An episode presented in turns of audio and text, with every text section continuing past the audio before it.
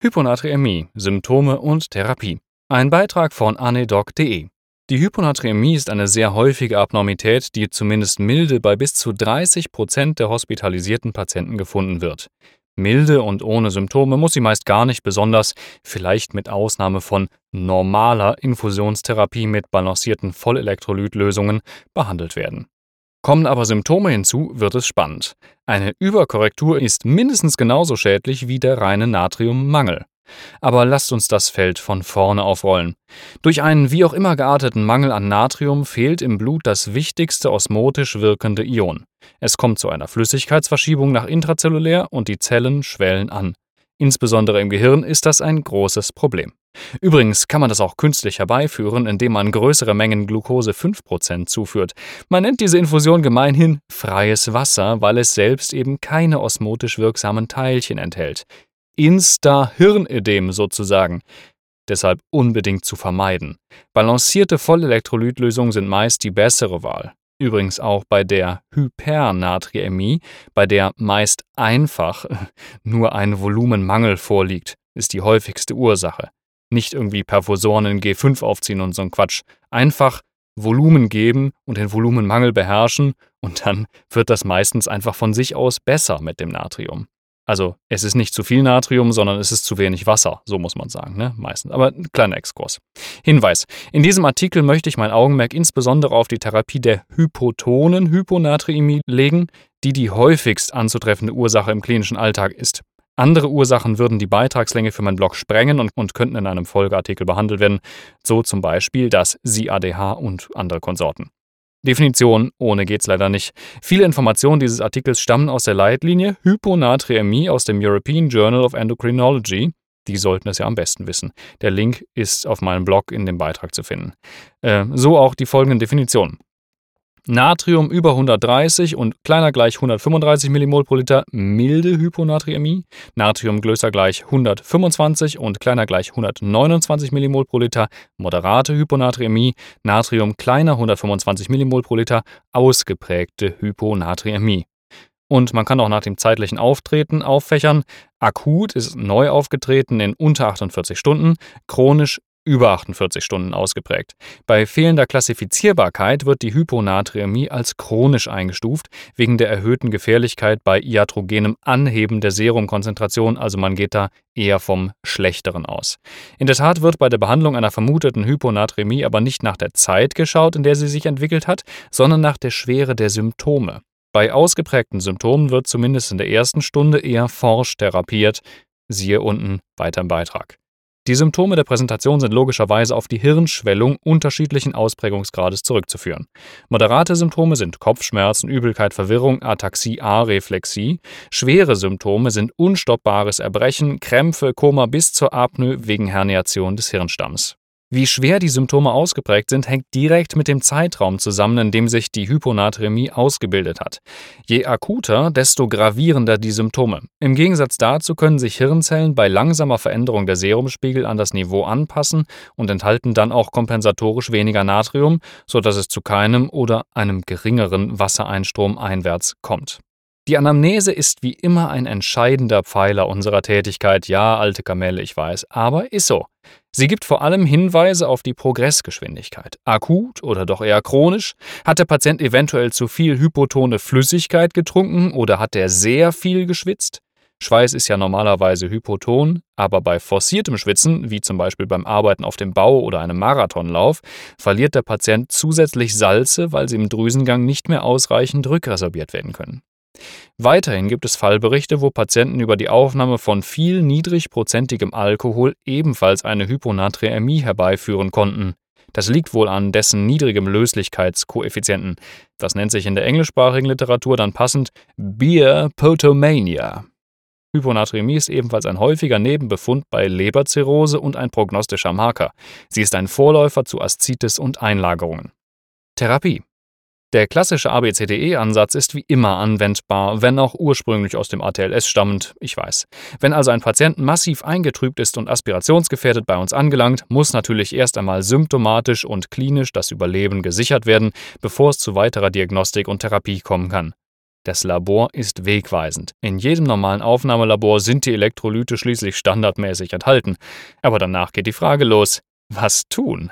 Die angesprochene Leitlinie ist zwar etwas sperrig, liefert aber auch in übersichtlichen Flowcharts Informationen über den genauen weiteren Diagnoseverlauf. Die Autoren empfehlen folgende Maßnahmen als One-Hour-Bundle bei schweren Symptomen. Sofortige Infusion von 150 ml Natriumchlorid 3% über 20 Minuten. Überprüfung des Natriums, danach erneute Gabe von 150 ml Natriumchlorid 3% über 20 Minuten. Wiederholung, bis ein Anstieg von 5 mmol pro Liter erreicht werden konnte. Natriumkontrollen nach jeder Einzelgabe. Andere Quellen fügen hinzu, regelmäßige Natriumkontrollen nach der ersten Stunde zumindest stündlich, solange hypertones Natriumchlorid infundiert wird. Ein anderes Schema wäre, was ich auch in meinen Büchern gefunden habe, Natriumchlorid 3% über Perfusor mit einer Rate von 1 ml pro Kilogramm pro Stunde. Das wäre dann verglichen mit der Leitlinie weniger forsch als der oben genannte Dosierungsvorschlag, also vielleicht für eher subakute Fälle zu verwenden. Eine symptomatische Hyponatriämie ist ein Notfall, der auf einer Intensivstation behandelt und kontrolliert werden muss. Eine arterielle Kanüle macht insofern Sinn, als dass das Blutnatrium in kurzen Zeitabständen kontrolliert werden muss, möglichst ohne Verdünnungsbias, der bei Vigos passieren kann. Nachdem der Zielanstieg erreicht wurde, darf die Vigo mit einer normalen Elektrolytlösung und ja auch Natriumchlorid 0,9%, auch wenn sie gar nicht physiologisch ist, ist aber ein anderes Thema, offen gehalten werden. Danach soll die Ursachenforschung begonnen werden. Zielwerte der Natriumtherapie sind ein maximaler Anstieg von 1 Millimol pro Liter pro Stunde, maximal 10 Millimol pro Liter Anstieg in den ersten 24 Stunden oder wenn die Symptome des Patienten sich deutlich verbessern, was auch immer zuerst eintritt, oder maximal 8 Millimol pro Liter Anstieg an allen folgenden Tagen, bis die Serumkonzentration 130 Millimol pro Liter erreicht. Bei Patienten ohne milde oder schwere Symptome steht zunächst die Ursachenforschung im Vordergrund und nicht die Korrektur eines solitären Laborwerts. Wir behandeln keine Zahlen, wir behandeln Menschen. Flüssigkeitsrestriktion erscheint sinnvoll, um eine weitere Überladung zu vermeiden. Von Vaptanen, das sind ADH-Antagonisten, und Demezlocyclin wird explizit wegen der schlechten Steuerbarkeit abgeraten. Natriumchlorid 3%, ja? Lustigerweise liest man in eigentlich allen Veröffentlichungen von Natriumchlorid 3% als dem Therapieansatz der Wahl, um die Hyponatriämie auszugleichen. Wenn man das aber in der roten Liste sucht, wird man diese Konzentration nur als Nasenspray finden. Oder ich bin extrem kurzsichtig und brauche eine neue Brille. Das ist schon blöd. Im Zweifel liegt da ein hochsymptomatischer Patient vor einem und man hat nur Natriumchlorid 0,9% oder direkt 10% zur Verfügung. Hm. Zur Erinnerung, ein zu schneller Ausgleich auf normale Werte führt zum osmotischen Demyelinisierungssyndrom. Das radiologische Korrelat wäre die zentrale pontine Myelinolyse, das lebenslange Schäden verursacht. Ein zu schneller, unkontrollierter Anstieg, zum Beispiel über die unkontrollierte Zufuhr von höherprozentigem Natriumchlorid, ist deshalb unbedingt zu vermeiden.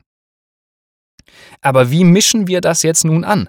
Die einfachste Variante ist das Anmischen und Vorhalten durch die Apotheke, also überlassen wir das Mischen doch einfach den Experten.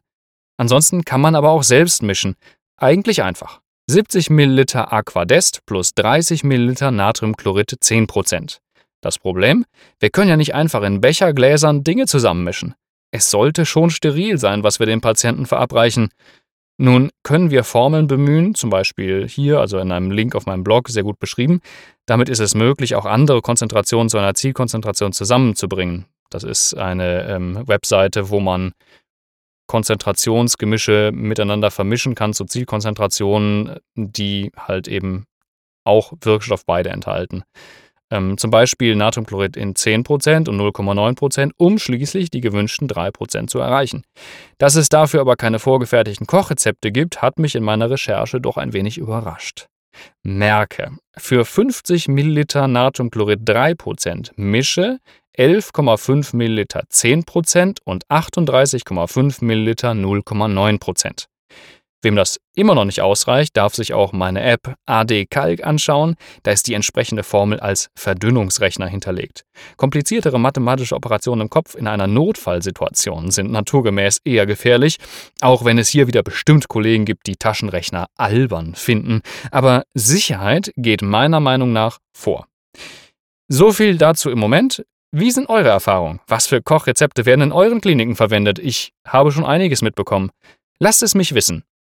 Ich freue mich auch über Beiträge in den Kommentaren oder irgendwelche Bewertungen auf iTunes, auf YouTube oder einfach nur Rückmeldungen über das Kontaktformular auf meiner Homepage.